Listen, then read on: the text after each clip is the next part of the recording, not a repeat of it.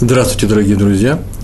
У нас сейчас следующий урок из цикла еврейского поведения, который сегодня называется «Спасти от опасности». По недельному разделу ТЦ э, я там нашел стих, подсук, э, и э, мы будем говорить на тему, которая звучит так. На каждом еврее лежит обязанность, если он видит, что имущество или жизнь другого еврея находится в опасности, он должен предпринять все, что может – э, все, что требуется для того, чтобы спасти. От опасности жизнь или имущество другого человека. Написано в книге «Два Риммы», 22, 22 глава, это стих и 2 и 3, там, где рассказывается о том, что кто-то увидел заблудившегося быка, какое-то животное, которое принадлежит другому человеку, другому еврею, и э, написано, что он возвратить ты должен ему – этого быка должен возвратить. А в следующем стихе так написано, и так поступай, таким же образом поступай с другими вещами твоего брата. С другими вещами твоего брата это означает э, с теми вещами, которых он потерял, но не нашел. Вроде бы так это все звучит. Э, сразу же э, хочу убрать вопрос, э, нужно, нужно ли находить. Мы не занимаемся сегодня вопросом возврата потери, э, мы сейчас более широкую вещь будем рассматривать. Мы не занима... здесь есть написано твоего брата. Это говорится о том, что Э, э, еврея. Еврей обязан заботиться о имуществе, тем более о жизни другого еврея. А надо ли спасать имущество, тем более жизнь другого э, человека не еврея, это отдельный урок, мы часто на эту тему тоже говорим. Здесь можно в двух словах сказать, что такой заповеди нет, но здесь именно этой заповеди, но здесь другая заповедь есть – жить в мире со всеми другими народами земли, своими соседями, с неевреями. А вот этот пункт «жить в мире с ними» э, включает в себя, в частности, вот эти два пункта – спасти от опасности его жизни, его имущества, если есть такая возможность. Дальше будем говорить о том, что об этой обязанности участвовать в спасении имущества. В Талмуде, трактат Санедрин, 73, 73 лист – э, спрашивается, зачем тут написано дважды про возврат? Вроде бы написано, возвратить ты должен ему некоторую вещь, которую ты нашел. И так поступай с каждой вещью своего брата. Не написано каждую вещь, которую, которую он потерял. Это, в принципе, тавтология, тавтология, повторение, повтор. И э, объясняется, так сказано дважды, чтобы, чтобы научить тебя, что ты обязан помочь ему ничего не потерять. Э, ни из имущества, ни здоровья с жизнью, не в виде потери, не в виде во всех, во всех остальных случаях, когда дело касается не только э, утраченные вещи. То есть помоги ему во всем, если есть в этом некоторая вероятность некоторого убытка, чтобы он не понес этот убыток. Не только в случае пропажи, повторяю. То есть и сам Талмуд приводит эти случаи. Например, э, человек видит другого человека, который тонет, не дай бог, или которого поймали бандиты, и что-то с ним делают, хотят что-то с ним сделать, или напали на него, например, животные, э, дикие в лесу, и он остался один, там на дереве висит. Вот есть ружье, которое может их отпугнуть, нужно отпугнуть. И ты обязан. В Талмуде написано про ружье, написано про бандитов и про тонущего море человека. И если человек может помочь э, и спасти, то он обязан помочь и спасти. А если не спас, то тем самым он нарушил запрет, э, который называется так. В книге Вайкра, 19 глава, 16 16 стих, э, э, не стой на, крови своего ближнего, на крови, э, не, не оставайся равнодушным, предпринимай какие-то действия для того, чтобы спасти другого человека. А в трактате Бава Маце написано, больше того, если человек видит, что вода заливает поле другого человека, и может свернуть, например, поток в сторону, или перекрыть его, закрыть, например, пробоину в плотине каким-то образом, то он обязан так сделать. И, а еще мудрецы добавляют очень интересный случай, я уж приведу несколько случаев тоже, вот еще один такой случай, что а, отсюда же учим, что значит помочь э, ближнему, также поступать с, э, в таких же случаях с, с имуществом э, э, друг, э, друг, своего брата, это еще говорится таком, о таком случае, если может свидетельствовать в суде по, его, по поводу его какой-то тяжбы и в защиту человека, то ты обязан это сделать. Есть обязан, нельзя сказать, что я не хочу. Ну, такие случаи, как, например, я боюсь, там мне кто-то угрожает, принимает свое внимание. В таком случае об этом надо как-то э, договориться с раввинами, э, с какими-то право, э, правоохранными органами еврейскими, да, при Сангидрине, при храме, чтобы они помогли тебе одолеть ту банду хулиганов, которые тебе угрожают и говорят, что не свидетельствовать, не свидетельствовать по тому делу, которым ты, который ты видел. Запрещает Тора, запрещает Тора, обязывает нас свидетельствовать, чтобы спасти его жизнь и его имущество. А мы не имеем права сказать, что мы не хотим. И вообще мы с этим человеком вне в дружеских отношениях, и вообще куда-то нужно ехать, платить за это деньги, суд, или он сам оплатит вам эти деньги, но вы то есть мы с вами обязаны дать свидетельство, которое поможет человеку спасти его имущество, а тем более свободу. Э, истории теперь. Первая история у нас. У нас сегодня много историй. Я записал, у меня их не хватало, и начал рыться сегодня с утра по всем книгам. В конечном счете нашел 12 историй, обычно у меня 10. А если учесть, что у нас сегодня 67 или 68 урок, посмотрите, еврейское, цикл еврейское поведение – да там еще у нас несколько уроков было без номеров, то у нас, э, считай, несколько уроков без номеров было, да? Основные положения дважды были. Э, то у нас 70 уроков, и 70 уроков на 10 э, примеров, в каждом как минимум 10 примеров, иногда бывает больше, то явно очень много у нас получается. Вот сколько у нас. Можно книжку уже издавать во время победы большевизма над царизмом. Э, так в книге было написано, э, ну, тут не обязаны люди знать русскую историю, там было написано, вы знаете, что лет сто назад, примерно чуть меньше, э, две силы большие поднялись в России, одной управлял царь, второй большевики, и они в смертельной схватке схватились. Так я читал сегодня, еще поулыбался на языке моих детей, которые даже не знают. Они изучают историю России в школе. И вот во время победы большевизма над царизмом все-таки одна черная сила одолела другую черную силу. Произошла такой, ну, такая история, рассказывалась. Тут нет раввинов, но эта история за, э, известная, я уже в нескольких книжках видел. В, э, пришли большевики в одно местечко, еврейское местечко, и объявили, что они освобождают еврейский пролетариат от засилия еврейских капиталистов. Надо сказать, что в первые годы гражданской войны особенно именно этот лозунг был большой – Э, то есть такой принят на вооружение Красной Армии, э, люди освобождали э, людей, пролетариат трудящих, да, трудящихся освобождали от кровопийцев, буржуев, и просто расстреливали людей, которые были известны как капиталисты, фабриканты, не знаю, помещики и прочие землевладельцы. Много историй на эту тему даже я в свое время читал в детстве, сейчас почему-то они даже об этом никто не говорит Э, калмыцкая дивизия была такая, которая просто уничтожала людей, входя в город, проверяли руки у человека. Если они не рабочие руки, уничтожали людей. Все было в те времена. Жить было опасно. Может быть, более опасно, чем сейчас. И так или иначе пришли они в местечко, и тоже у них лозунг был такой, освобождаем от капиталистов, от э, э еврейских капиталистов, да, пролетариат. А кто такие капиталисты у евреев? Э, почти все люди, мелкие собственники, лавочники, предприниматели. Ну, были много, было ремесленников, очень много ремесленников, но они все имеют частные свои лавочки, и они тоже могут идти по графе, по разряду буржуев. Так или иначе объявили всем лавочникам собраться на площади, им сейчас некогда, сейчас их всем будут проводить политработу, и уже установили пулеметы. Так было написано. Редкий случай. Не в каждом местечке так делали. Все испугались этих пулеметов, никто не пришел, бандиты с красными кокардами и всякая прочая нечисть э, начали ходить по домам и гнать евреев на казнь, в принципе, крича смерть буржуям кровопийцам. Ну и не евреи пришли смотреть на это дело, потому что у них своя разборка, они по-своему борются с кровопийцами. И вдруг среди неевреев вышел один человек и сказал, что он тоже сейчас присоединяется к евреям, потому что он еврей. Все очень удивились, и все увидали, признали в нем, в нем местного аптекаря, который, в принципе, даже многим и неизвестно был, что он еврей. Он давно живет в еврейском квартале, ходит без кипы, в синагогу никогда не ходит, жена у него русская, в общем, просто наш, один из наших людей.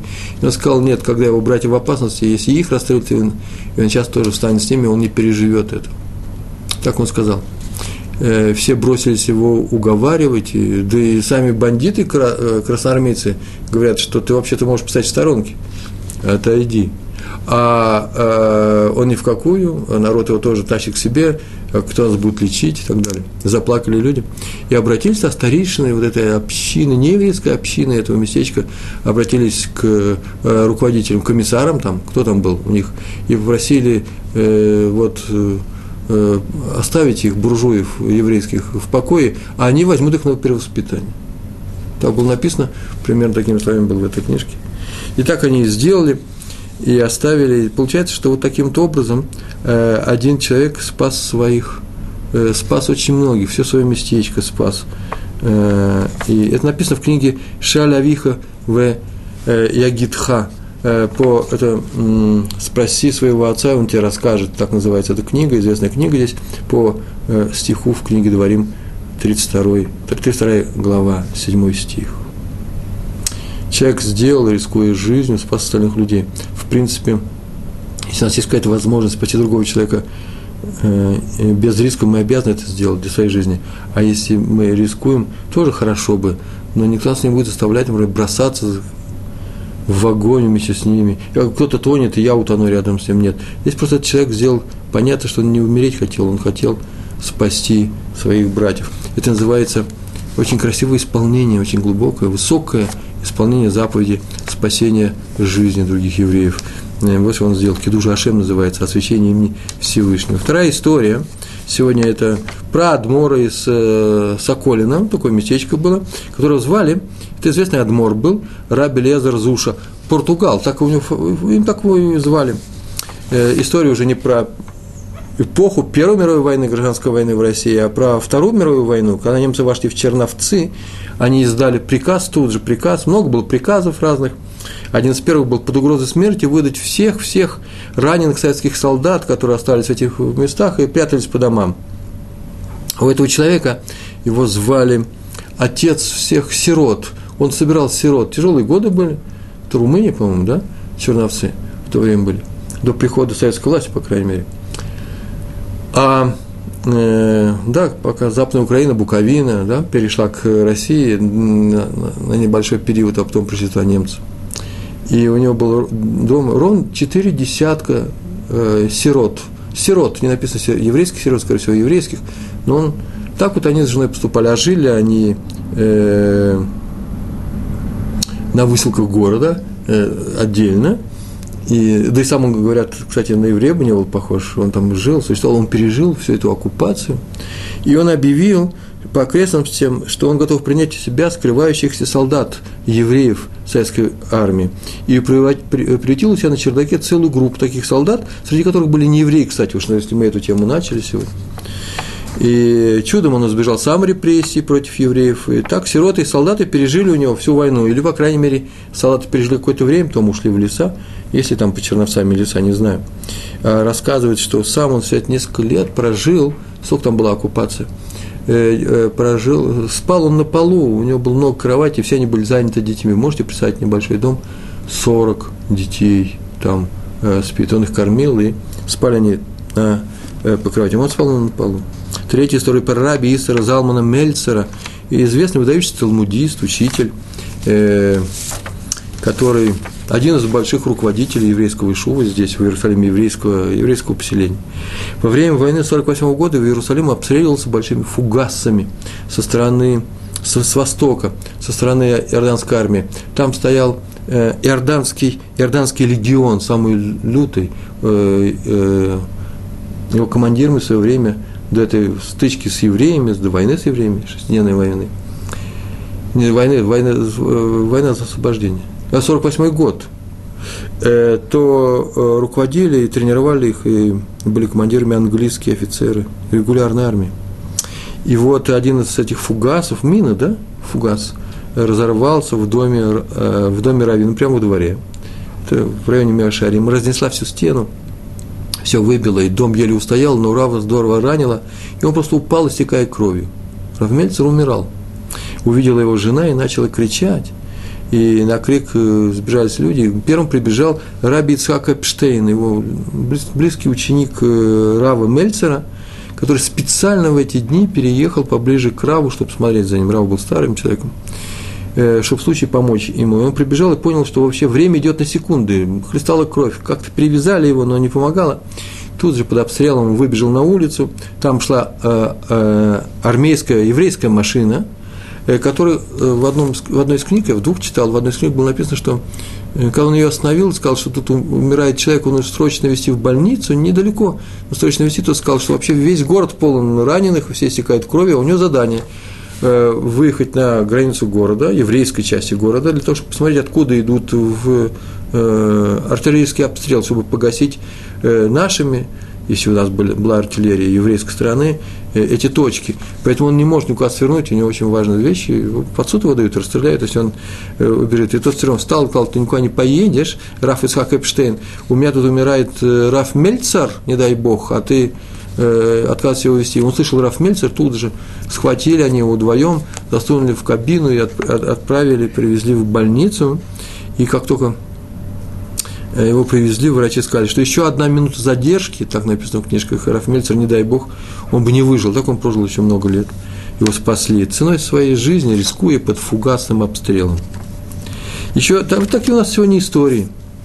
Я даже не знаю, э, многому ли это может нас научить. Вроде мы не ходим с вами под фугасными обстрелами, и никто, как правило, не тонет у нас э, в, э, э, горящую избу войдет.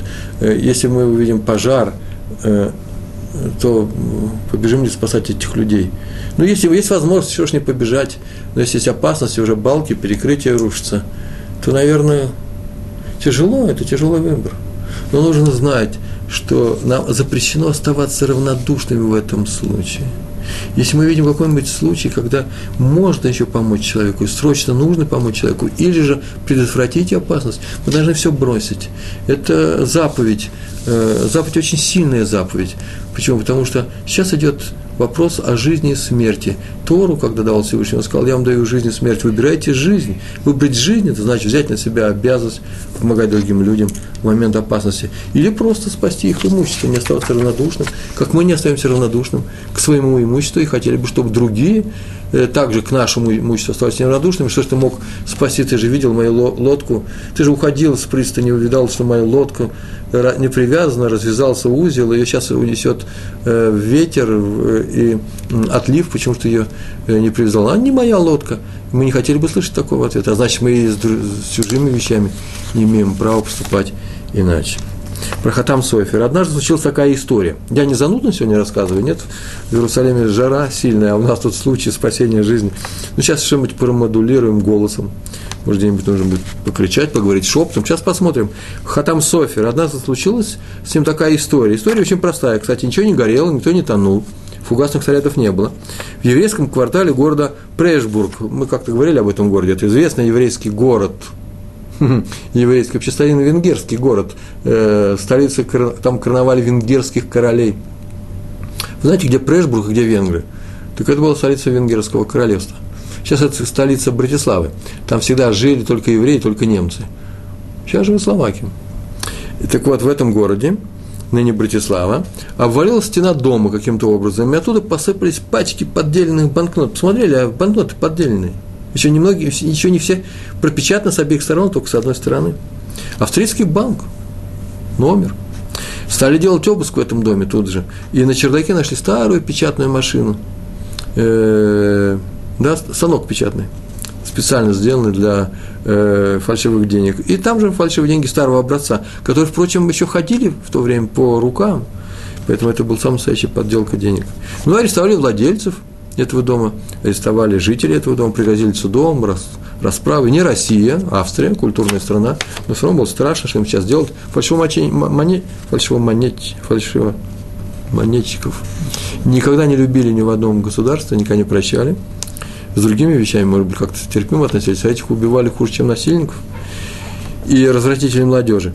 А вот э, э, здесь их э, поймали, их, а там в Софер – бросился к властям, сказав, что он знает этих людей, готов поручиться за них, что это нормальные люди, и нет доказательства их вины, только в том доме, где-то были спрятаны, смотрите, стоят заржавевшие, скорее всего, он говорил. Какие слова он говорил о том, что спаси этих людей? Ему ответили, что он не приписан к местной общине данного района, и поэтому его мнение, несмотря на то, что уважаемый, э, уважаемый равен не будет учитываться, и поэтому будет говорить только с раввином этой общины – ну, позвали раввина этой общины, сказали, этих людей знаешь, знаешь. Вот скажи, пожалуйста, вот у нас есть подозрение, что это фальшивомонетчики страшные. Мы их не в Сибирь отправим, у нас нет в Сибири, но что с ними сделаем здесь, в пределах Австро-Венгрии. И тот сказал, что да, он может вообще, в принципе, за них поручиться. А как поручиться? Клянись на своей Торе, на своей Библии, да, на своей Торе, именем еврейского Бога. А он сказал, нет, я не могу это сделать. Вообще-то у него было основание так сделать. Это очень серьезная вещь. Очень многие наши законы, и вот сейчас, сегодня начинают, между прочим, в цикл Дафьюми называется, ежедневное чтение э, очередного трактата Талмуда. Каждый день читают один лист, две страницы с двух сторон. И вот сейчас кончили трактат, и сегодня начинают новый трактат по, всем еврейским синагогам, по всем ешивам мира, э, Авадазара, да, э, идолопоклонства. А до этого был трактат, который назывался «Клятвы». О, и там написано в этих клятвах, что есть такой закон – что э, в каких случаях дается клятва, как человек отвечает свои клятвы, в каких случаях в, э, при рассмотрении какого-то дела, когда один говорит, да, он взял деньги, а второй говорит, я не дал, нет, я ничего не взял, или я взял часть, и тебе не, э, взял, взял все, но часть я тебе отдал, а ты говоришь, что ничего не отдавал. В каких случаях помогает клятва? В некоторых случаях э, клятва помогает. Например, приведу вам закон, например, такой. Один человек взялся охранять какую-то вещь э, своего ближнего, другого человека, он сейчас охранник, и эту вещь у него украли. И теперь он имеет право, например, признать свою вину. Плохо охранял, плохо закрыл дверь и заплатить за эту вещь. Если он взял ее, если, у него такая профессия охранник, он э, охраняет в своем доме многие вещи, у него сейф такой, дом, сейф. И к нему приходят, когда уезжают люди в, в другие турпоездки или в своим торговым сделкам в другой город, мы с вами генуэзские торговцы едем э, в Венецию, и вещи очень многие оставляем у него, и за это он получает какие-то деньги, какой-то процент. Пропал теперь. И он должен заплатить за эту вещь. То вот в некоторых случаях, в зависимости от того, получает он деньги, да, или не получает, и так далее, в некоторых случаях, он имеет возможность поклясться, что он не нарушил э, способ обычной охраны, то есть охранял как свои вещи, ничего особенного не сделал, Э, небрежности никакой не допустил. И он тогда клянется, и он свободен от выплаты. Но если теперь попадется вор, который украл эту вещь, то этот вор должен обязан вернуть эту вещь владельцу и еще заплатить его стоимость, то есть вдвойне он должен заплатить саму вещь, да еще ее стоимость, то теперь, поскольку этот человек поклялся, все это пойдет э, владельцу. А если он не поклялся, то, а заплатил, то теперь это пойдет ему, он может заработать, поскольку двойную долю он получает.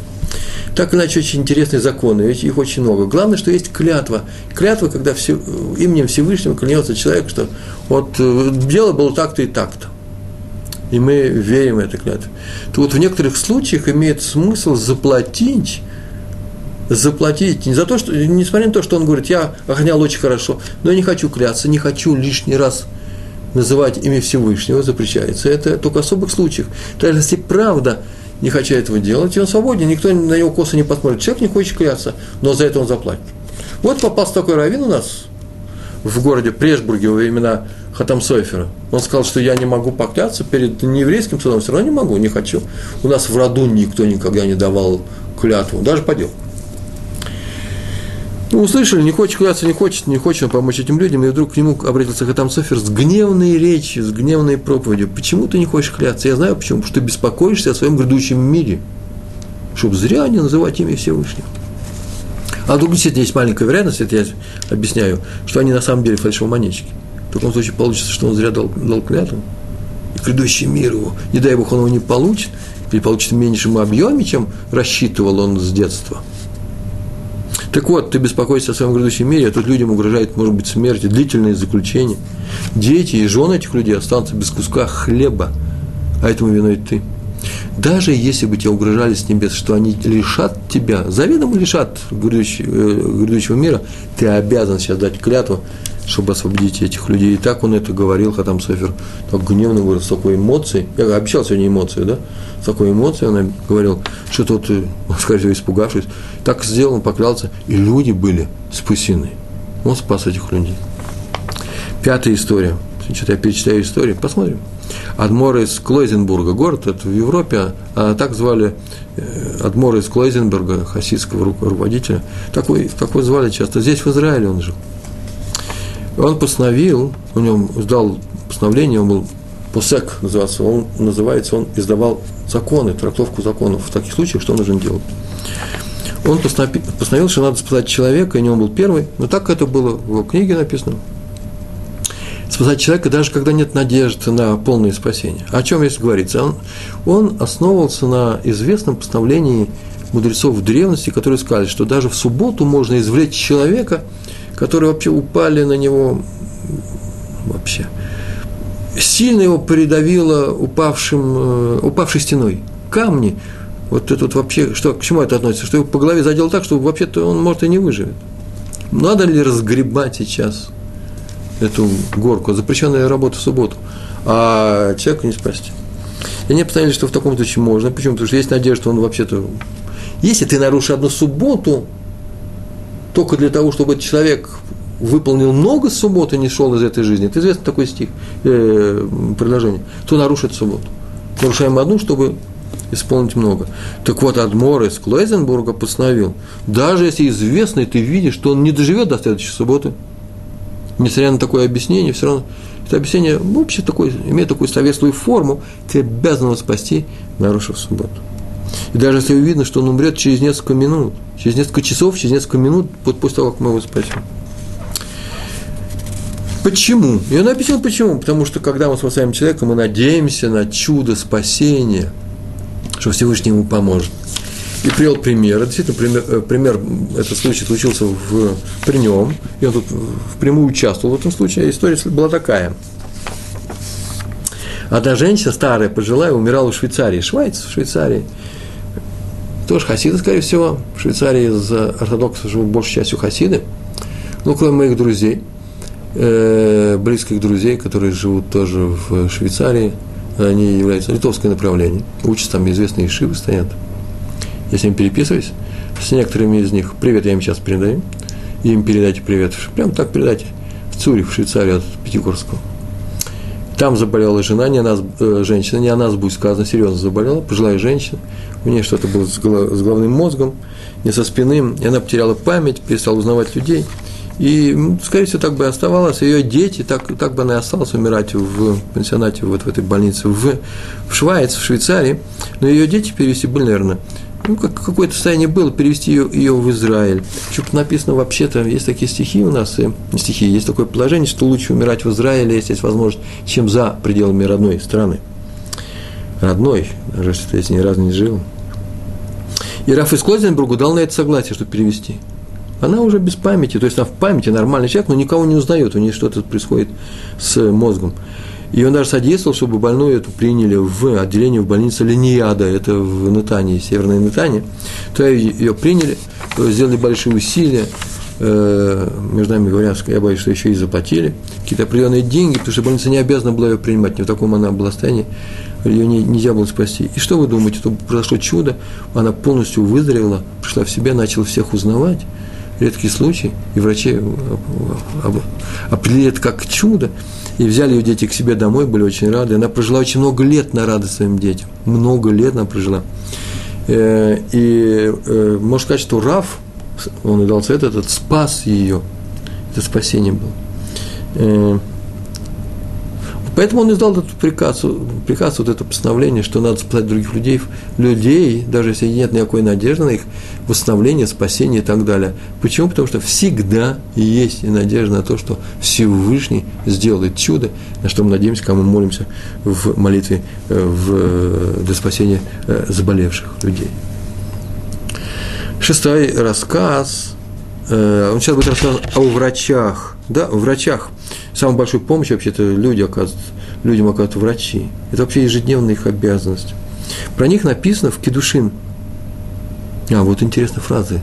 В Кедушин, это трактат Талмуда, в 82 листе, на второй странице написано, что лучший из врачей попадет в ад. Врачи все евреи, врачи знают об этом. Геном. Это означает, что очень трудно врачу не нарушить заповедь помощи больному человеку. Почему? Да он же этим занят. Конечно же занят. Но для них это обычное дело, это их будни, это обычное, то, что они занимаются все время, и поэтому они могут немного, такие случаи бывают, не всегда, но случается иногда. Человек черствеет душой, становится равнодушным, у него появляется некоторая апатия, он видит боли и страдания э, ежедневно, ежеминутно, и чтобы выжить в такой ситуации, он привыкает к этому, и уже остро, не остро реагирует. Если молодой врач, когда во время обеда говорят, что больной там заболел, что-то у него там приступ какой-то, бросит еду во время обеда, побежит с прерыва к своему, э, э, к своему больному. Я слышал э, такие истории, я вообще не с этим не связан, не дай Бог а говорить, это святой племя врачей, а, то взрослый человек может сказать, ну, секундочку, сейчас я еще несколько ложек съем, сейчас пойдем посмотрим, что там происходит. Э, и не потому, что он сейчас пренебрегает жизнью этого человека, просто он знает, что, скорее всего, ничего не случится. А мы и говорим о том, не надо знать, ничего нужно бежать. Называется спасать другого человека. Так вот, с врачами это сложно. Вот о чем говорит наш, э, наши слова из трактата Кедушин с 82 листа. Поэтому им нужно переживать, переживать, как будто впервые, как будто впервые встретился с этим случаем, и надо бежать, помогать человеку. Э, к этому обязывает нас Тора. Так вот, однажды, это у нас шестая история, собрался в своем, собрал в Иерусалимском доме, э, Хайм Зоненфельд, главный раввин Иерусалима, собрал большой раввинский съезд, ну, там сколько, 10 11 раввинов крупных, решать какие-то очень важные вопросы, связанные, кстати, между прочим, и с какими-то медицинскими темами. И там среди всех присутствовал руководитель больницы Шарей Цедек. Есть такая больница, все они знают. Тогда, она, в то время, она еще располагалась на улице Яфа. Если э, стоять спиной к центру, лицом на запад, то налево, э, не доходя одного квартала, полтора квартала, до э, Тахана до центральной автобусной станции, но автобусная станция справа, а э, очень красивое здание в колониальном стиле английском, двухэтажное э, стоит, там сейчас какой-то мистрат, какая-то, какой-то офис э, государственный стоит, э, э, больница стоит слева, называется Шарей Цедек, ворота справедливости, по, по словам из Тегилем, из псалмов царя Давида.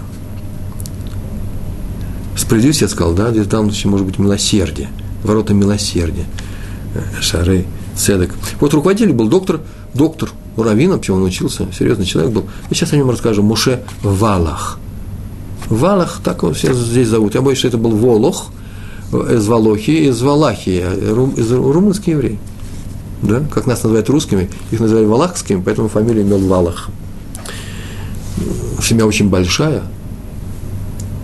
в каждом поколении, в каждой семье, вплоть до нашего времени, сейчас поменьше стало, в каждом поколении по 20 детей. Это просто уникальный случай здесь. И у нас в Рехас Шуафат, в нашем районе, Рамат Шломо, 4 э, или 5 э, э, валахов живут, у них не по 20 детей, ну, там, по 8-10, они еще молодые люди, не знаю, что дальше будет, это прекрасные люди, вот из этой семьи, мои друзья.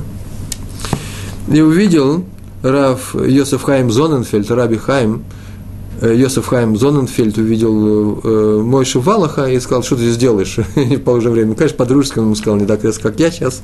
Сказал, что ему место вообще в больнице, нечего на, на заседаниях сидеть. Почему? Там, может быть, нужна твоя помощь сейчас, прямо сейчас.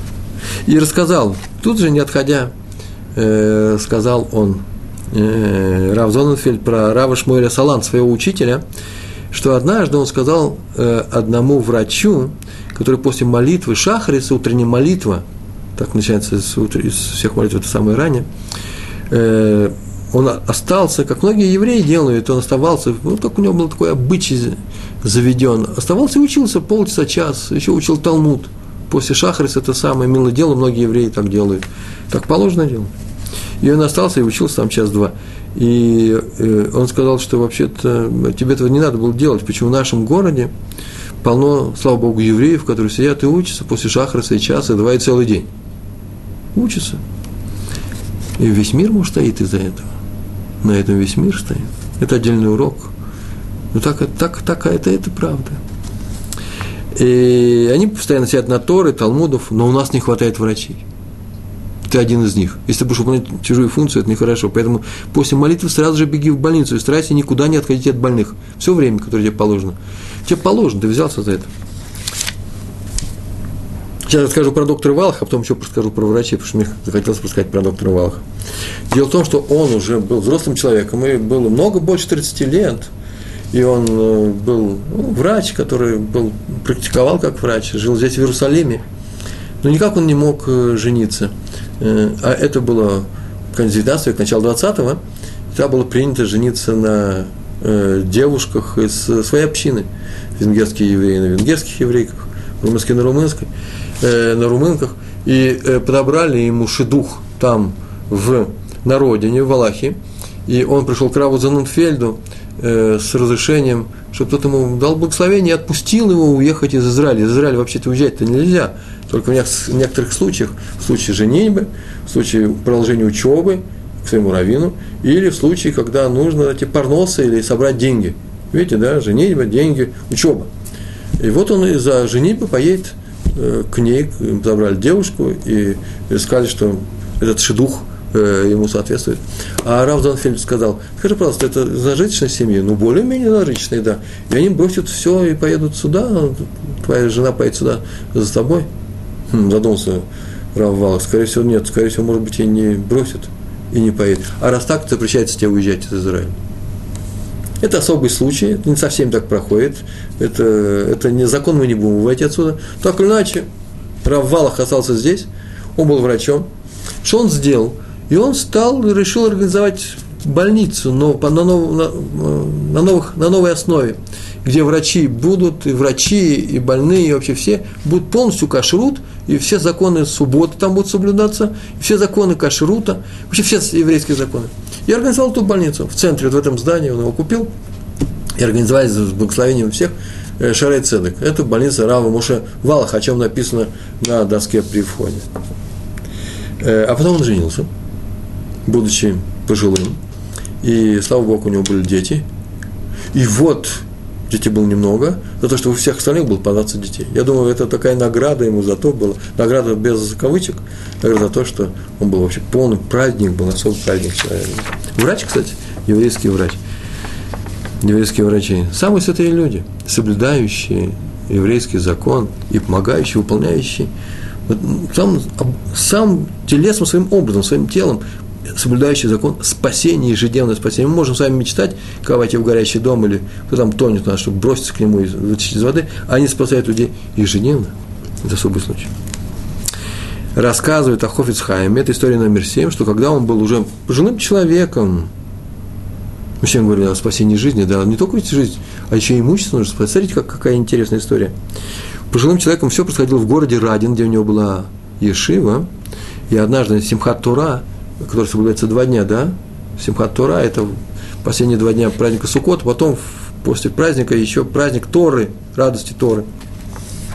И праздновали студенты Ешивы, Радинской Ешивы, допоздна, веселились, плясали вокруг свитка Торы. Шумно, радостно, просто замечательные. И пели и плясали, и много плясали. И вдруг в поздний час в дверях появляется Хофицхайм, пожилой человек. И все сразу замолчали. Пыль осела, и смотрит на него, что скажет их святой учитель. А что он может сказать? Он, наверное, придет, ну что он может сказать? Никто не помнит никаких замечаний, каких тяжелых слов, упреков с его стороны. Ну что сейчас-то сказать? Не урок же он пришел сказать. Может, он попросит не шуметь. Почему спать? Многие люди хотят спать. Не все же веселятся. Э, э, уже полночь. Или же он, может быть, скажет, как, как он обычно говорит, ну, дети мои, э, пожалуйста, э, пора уже спать, потому что завтра рано вставать нужно на молитву.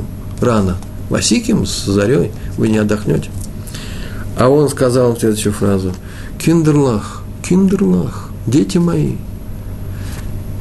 танцуйте осторожней, чтобы не порвать себе обувь, ваши ботинки. Ибо обувь дорогая, а у божества из вас нету денег –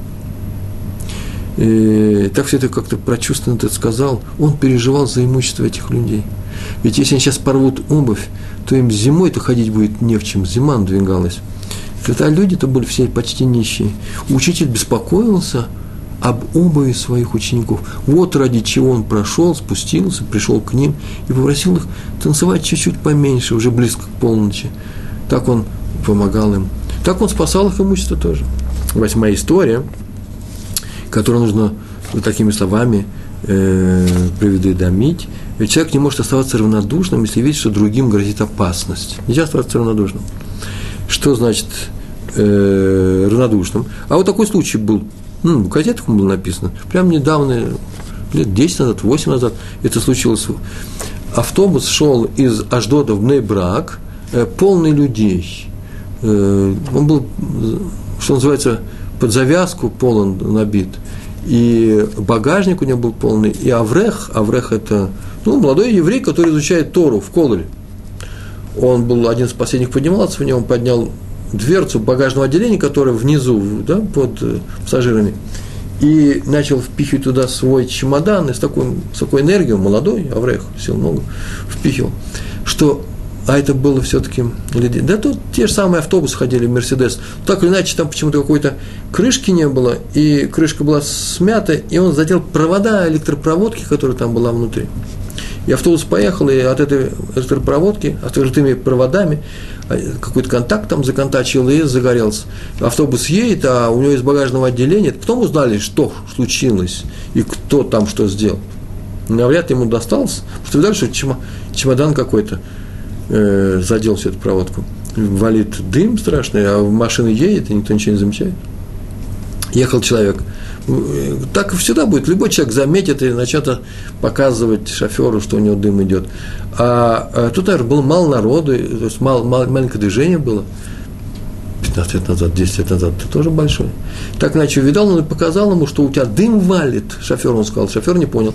Ты этот э, водитель на своей частной машине развернулся и бросился догонять э, автобус, догнал его, по встречной полосе шел, и по каждому дыму валит. Тот перепугался, остановил машину, и начали срочно выводить всех людей.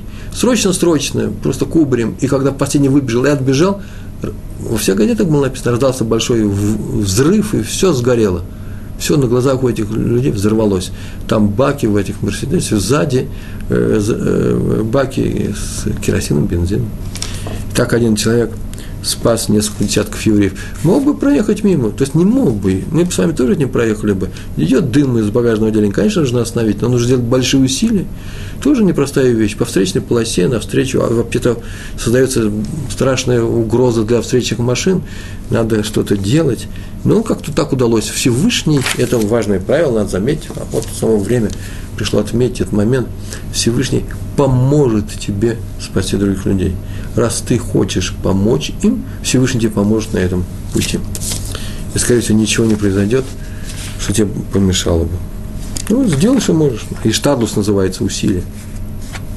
Девятый рассказ, это про Раву Йоэля Тайтенбойма, Адмора и Сатмар, Сатмарский Рэбе. Он был очень славый, старый. Рассказывает о нем, что он лежал в кресле качалки на веранде гостиницы, которая называется Сфани. Здесь в Иерусалиме кошерная гостиница – и он там по старости снимал номера. И подошел к нему врач больницы, может быть, врач этой же гостиницы, который звали, написано, видите, вошел в историю, врач по фамилии Аронов. Подошел, спросил его, он тут дремал в своем кресле. Он спросил, можно ли Рэбе задать вопрос, потому что он увидел, что сейчас есть такая возможность. И тут открыл глаза и кивнул, да, спрашивай меня.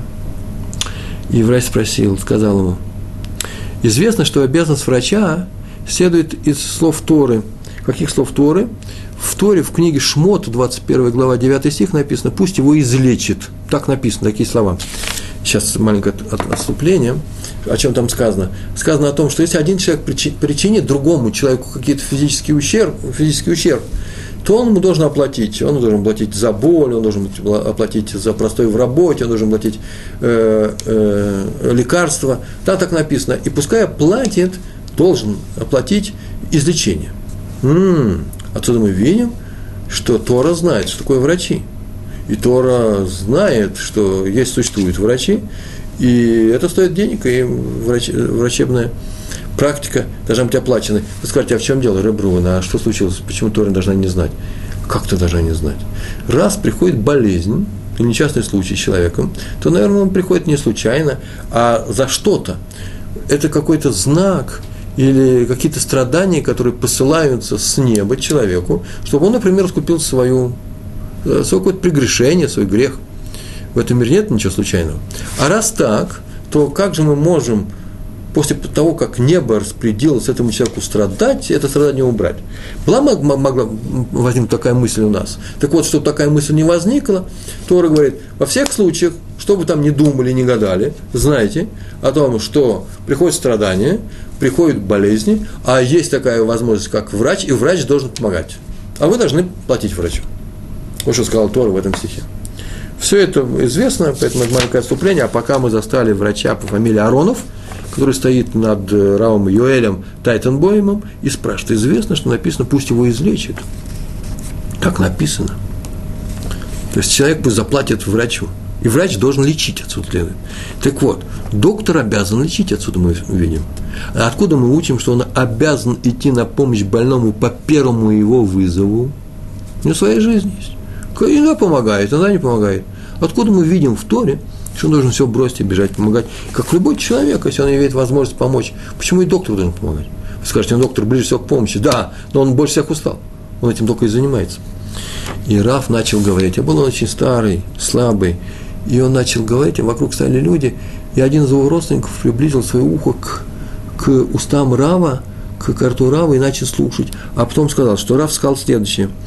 Это мы учим о том, что доктор обязан все бросить и бежать, помогать, э, бежать на помощь больному. Это мы учим из слов Тора при обязанность возвращать потерю. Вот наш стих. Вернуть ему обязан эту потерю. И так должен поступать со, со всеми вещами своего, своего брата.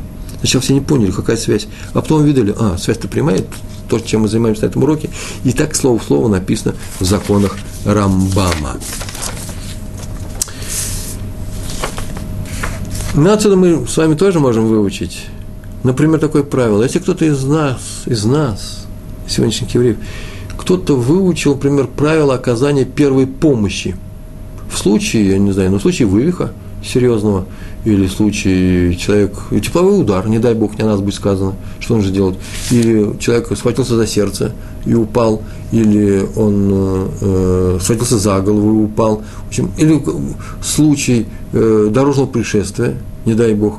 Если человек выучил эти, как себя вести, э, первую помощь, ну, теперь все, Теперь он обязан во всех этих случаях срочно бежать на помощь в соответствующей ситуации. Он теперь не может уклониться.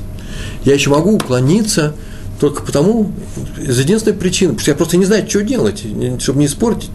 Я не знаю, что делать нужно. Надо ли спокойно человека положить, или, может быть, его хватить, схватить нужно и бежать, в, э, нести в больницу, э, положить на какое-то твердое место, а мне скажут, подожди секундочку, сейчас есть опасность сотрясения каких-то органов, сердца, э, мозга, э, поэтому э, лучше дилетанту сюда не приближаться, если есть другие люди. Или, например, во время удушья или во время обморока каким-то образом нужно достать язык изо рта. Что ты нужно делать? На живот его положить, на, на спину. Тот, кто знает, обязан помогать. А уже если никого нет, придется помогать мне. Не дай Бог, ведите себя хорошо, чтобы я полно неуч в этих вопросах не бросался к вам на помощь. Это браха была сейчас. Так или иначе, такой случай обязанности его теперь велики, он теперь должен везде и всюду быть ответственным за других людей. Кстати, возникает интересный вопрос тоже про медицину. Раз мы заговорили о медицине, такой случай. Врач прописал больному некоторые лекарства, а лекарство представляет собой вообще совершенно некошерную еду. Треф, полный треф. Э, или это треф запрещенных вещей, или это сварено каким-то образом, запрещенным образом, или просто он прописал, ему срочно нужно давать, а сейчас у нас пост. Так иначе по какой-то причине эта еда запрещена. Врач прописал. Он говорит, это поможет тебе, все, а все остальное не поможет, все остальное вредно. Я тебя спасаю. На мне заповедь спасать тебя. Хочешь или не хочешь, я тебя спасу. Так вот, может ли слушать врача? Если человек праведник, а он не хочет нарушать субботу. Хороший вопрос. Он не хочет. Он не хочет нарушать субботу, не хочет нарушать запреты, э, ограничения по кашруту. Он не хочет нарушать э, и кушать трефное. И на эту тему есть непростая вещь. Э, есть между нашими мудрецами идет спор. Такие законы учили, как Эвен Эзра и Рамбан постановили, что разрешили ему врача не слушать, раз берешь на себя ответственность. Э, тебе разрешено его не слушать, поступай как хочешь. А Бах, крупнейший комментатор на законы, на Шульханарух, э, известнейший законный учитель написал, что ему не, нет, не так. У него было свое мнение. Свое мнение, и на это мнение можно опереться. Ему запрещено не слушать врача. Он обязан его слушать. Потому что Тора разрешила пользоваться услугами врачей. Она разрешила, как мы сейчас только говорили, да, про оплату врачей, вы сейчас только говорили, разрешила. А значит, им разрешено лечить людей. А значит, если тем самым будет нарушение кашута или даже какого-то другого запрета, они имеют право наставить на своем. Откуда мы это учим? Учим из заповеди спасать человека. Когда спасаем человека, мы не спрашиваем его, э, какой у него кашрут, не кашрут, умеет он плавать, не умеет плавать. Мы спасаем его жизнь. Тор нам повелела спасать других людей. А десятая история. Раф Исроэль Салант каждую субботу начинал раньше срока. Значит, такое начать раньше срока. В Европе люди это знают. Что это такое? Если в Израиле не очень принято. Мы это делали так. В летом, когда в северных широтах солнце уходит за горизонт поздно, то к субботе можно по определенным законам, в определенное время, на определенный размер времени, начать можно раньше. Ну, взяли уже законы субботы, теперь уже соблюдайте. Теперь нарушение этих законов, э, даже если еще видим солнце, пятничное, все равно это уже будет нарушение субботы. Так или иначе, э, э, Раф Салант – каждую субботу начал раньше срока. И у него еще была причина не потому, что поздно начинается суббота, а потому что прислуга в нашем доме голодна, голодна. А раз так, то э, она не может ждать и мучиться, когда взрослые евреи, мужчины закончат вечернюю молитву. И поэтому ради них, ради прислуги, женской прислуги, он начал субботу раньше. И вот однажды, накануне, это было прям на несколько часов до пасхального седера в Песах – Ему сообщили, что власти арестовали какого-то еврея, и надо срочно бежать его спасать. И он побежал. Его спасал, целый рассказ на эту тему есть. И вернулся поздно вечером домой, сел за стол. И начали сеуду, начали седер проводить, начали не сеуду, а еще и седер, а она тем более прислуга у нас будет голодная. И его спросили, или в этот раз, или позже – даже уже на следующий день его спросили, а что случилось, почему в субботу он начинает раньше, чтобы прислуга не голодала, а вот седер, который так поздно начинается, он начал еще позже. Э, и он ответил, что в обычный день это обязанность помочь человеку не мучиться от голода, спасение человека своего рода, да. Но сегодня дело касалось спасения жизни человека. И в такой момент все должны быть готовыми нести убытки и даже страдать.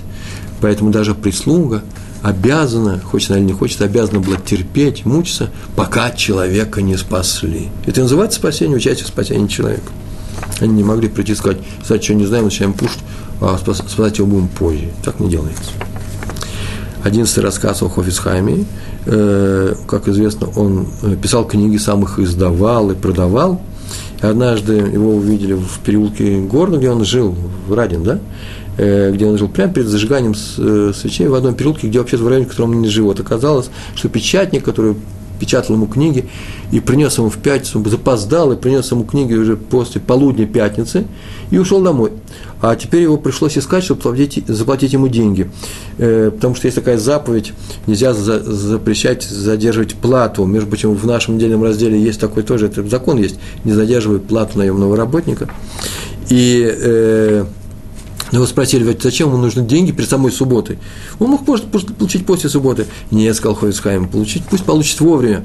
И это заповедь, во-первых, а во-вторых, состояние человека, уже получившего деньги, намного лучше, чем состояние человека, который денег не получил. У него суббота будет лучше. И в свое время спасение, своего рода спасение, состояние настроения этого человека. То же самое, говорят, произошло с, с Милами его сына. Однажды он получал плату за неделю в, в пятницу, однажды он послал ему так получилось, э, специально человека перед субботой принести ему эти деньги, не задерживая плату. И в то же время подними настроение человека перед субботой. Э, кстати, между прочим, Хофисхайм я сказал о том, что он писал книги, сам их издавал, сам их продавал, на это и жил. Не знаю, рассказывал ли я на своих уроках эту историю. Однажды мы в свое время, когда мы жили в Советском, в, в Советском Союзе, да, в России, и э, э, были мы в Риге, и там со своим учителем ходили э, Раумессом, э, мы посетили Рижскую синагогу и поднялись наверх, нам открыли, еще в советские времена, 80 какой-то год, я не знаю, 84 85 и поднялись наверх, и там у них был, по-моему, на чердаке происходила старая библиотека, старые книги там лежали, и нам дали возможность взять потихоньку все, что мы хотим, и помню, полный чемодан вывезли, и все книги у меня дома были, вот эти вот фолианты, огромные фолианты дореволюционного издания э, Талмуда – и там я среди книг, я нашел Хофицхайма, книги Хофицхайма с его подписью. Он своей рукой расписался на них. Карандашком, и одну книгу такую я привез домой, и всем показывал, вот личная рука Ховицхайма. И когда ко мне приезжали гости из-за границы, раввины, э, к нам, они приезжали, давали нам уроки, и одному раввину из Манчестера, я показал эту книгу, я видал, у него так э, загорелись глаза, когда он видел книгу с подписью. Я бы сказал, я ему дарю. Но смотри, единственная сложность у нас какая? Вывести через границу ее. Ну, не разрешает э, советская власть увозить такие раритетные книги, это достояние, культурное состояние государства через границу. Нужно их декларировать. декларировать. И тот сказал, ой, что делать? И книгу ему дарят, и книга Хофицхайма. Я ему сказал, что нужно сделать очень простую вещь, взять ее и положить под рубашку, но на майку, вообще это не место для святой книги, но для ради спасения и можно вывести потихоньку. А если тебя поймают, ну если поймают, то все, тюрьма. Он жутко испугался, но сказал, все равно я ее повезу. И никакой тюрьмы, конечно, не будет, но отберут в крайнем случае. Жалко книжку, не больше, не меньше. И он ее вывез, а потом мне звонил, помню, из Англии и говорил, о том, что большое спасибо за подарок. Я говорю, какой подарок? Ну, какой-то подарок там получил. Я его, ну, так вот, все удачно. Он долго не мог сказать, что делать идет о книжке. Он боялся принести мне ущерб, боялся, что телефон наш прослушал. Я в то время еще не знал. Потом я узнал, что вообще Хофис Хайм подписывал все свои книжки. У него ни одной книжки он не продал, чтобы без своей подписи. Почему? Да потому что он каждую книжку проверял после печатного станка он проверял каждую страницу, чтобы не было ни, одного, ни, ни одной пустой страницы. Почему? Потому что он взял деньги за эту книжку, он не хотел обмануть людей, он отвечал за нее. Э, Раф Ихескель Аврамский был уже пожилым человеком, мне однажды рассказывал ученик, что он однажды пришел к своему учителю и видит, что стоит посреди комнаты в каком-то вооруженном состоянии, и говорит, по телефону, туда не было телефонов, и были телефоны, и просит в мере он звонил, представьте человека срочно, такой-то улице, в таком-то месте есть дырка большая, бор, да, дыра, и нужно ее накрыть, пришлите какого-то человека. Э, он сказал, что он там сам стоял, да, он сам видел, да, он там стоял полчаса простоял, охранял ее, а сейчас то там стоит мальчик стоит, но он мальчик может уйти, мальчик маленький, и поэтому нужно срочно прислать. И, судя по ответу, он сказал, да кто я такой, кто я такой, учу Тору и преподаю Тору, присылайте срочно человека. Видно о том, что Раф Ихескель Аврамский был настолько неравнодушным человеком для того, чтобы спасти других людей, чтобы они не попали в неприятную э, вещь, э, неприятную ситуацию. И так видим, что если когда у нас другого человека горит, например, свет, ну, в синагоге горит свет, ничейно, не мой, не я за него плачу, и можно его потушить, нужно погасить в синагоге или видим, что ветер может унести чужое белье, или же уносит, и уже понес его. Чужое белье не мое, нужно его э, предупредить этих людей, или пойти самим, прийти какую-то инициативу, поднять его, потом раздать его. Это обязанность наша, это не пожелание, это обязанность. Ребенок один идет по улице, я просто недавно видел эту картинку, у нас крутые горки, и ребенок ехал на велосипеде. По, по тротуару, ну один, в МЦ Шаббат на исходе субботы. Все бросились спрашивать его, чей ты ребенок, почему? Потому что никакой опасности нет, все может быть, где его родители. Это называется заповедь спасти человеку его имущество или его жизнь.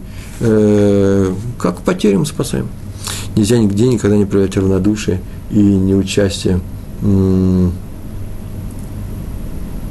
Вопрос идет, а в чем согрешили маленькие дети, больные с самого рождения такими заболеваниями, как синдром Дауна, пороки сердца или детский церебральный паралич и другие? Они только начали жить да у них нет заслуг добрых дел, неужели у них есть грехи? Как помочь им? В чем их духовная причина болезней? Как помочь, если многие родители отказываются от них сразу же после их рождения? У нас в Израиле никто не отказывается от своих э, детей, я не помню этого. У нас стоит очередь на даунов. Э, наверное, этот вопрос возник из того, что, я сказал, что болезнь, наверное, какая-то пришла за какие-то грехи. Не вся болезнь приходит за грехи. Это очень интересная тема. И я вижу здесь вопрос задан. Я бы такой вопрос задал бы, тоже, если бы начал изучать Тору, чисто по-советски, из той жизни, которую я все это видел. Э, нет добрых заслуг, добрых дел у этих детей, но болезни не всегда приходят за, за грехи. Знаете, один был человек, которого однажды спросили, почему ты пишешь стихи? Известный поэт, а вот я в детстве лежал э, разбитый пролечом, потом э, встал 8-9 лет, все время лежал в постели. И так вот стал таким человеком, стал поэтом. Если бы не было той болезни, он бы не стал поэтом и э, русский народ не, не получил бы Михаила Юрьевича Лермонтова. Не всегда болезнь приходит за грехи э, человеку. Поэтому бывает испытание.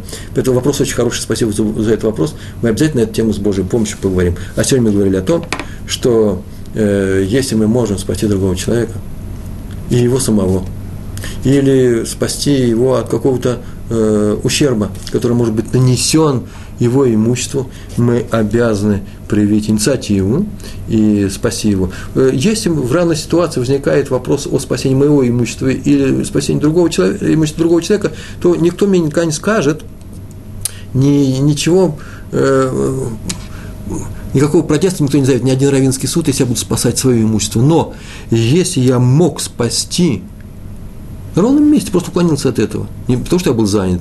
Чужое имущество я обязан его спасти. Э, почему? Потому что если я его не спас, я поступил как человек, который э, нарушает заповедь Торы. Не дай Бог. Э, большое спасибо за то, что вы приняли участие в нашем уроке. Я боюсь, что он, я надеюсь, что у нас не будет такой ситуации, когда нам придется рисковать жизнью, спасать других людей. Я знаю, что мы всегда э, будем помогать друг другу. Э, на этом стоит еврейский мир, на взаимопомощи. Почему? Потому что такие у нас заповеди. Большое вам спасибо, всего хорошего. Шалом, шалом.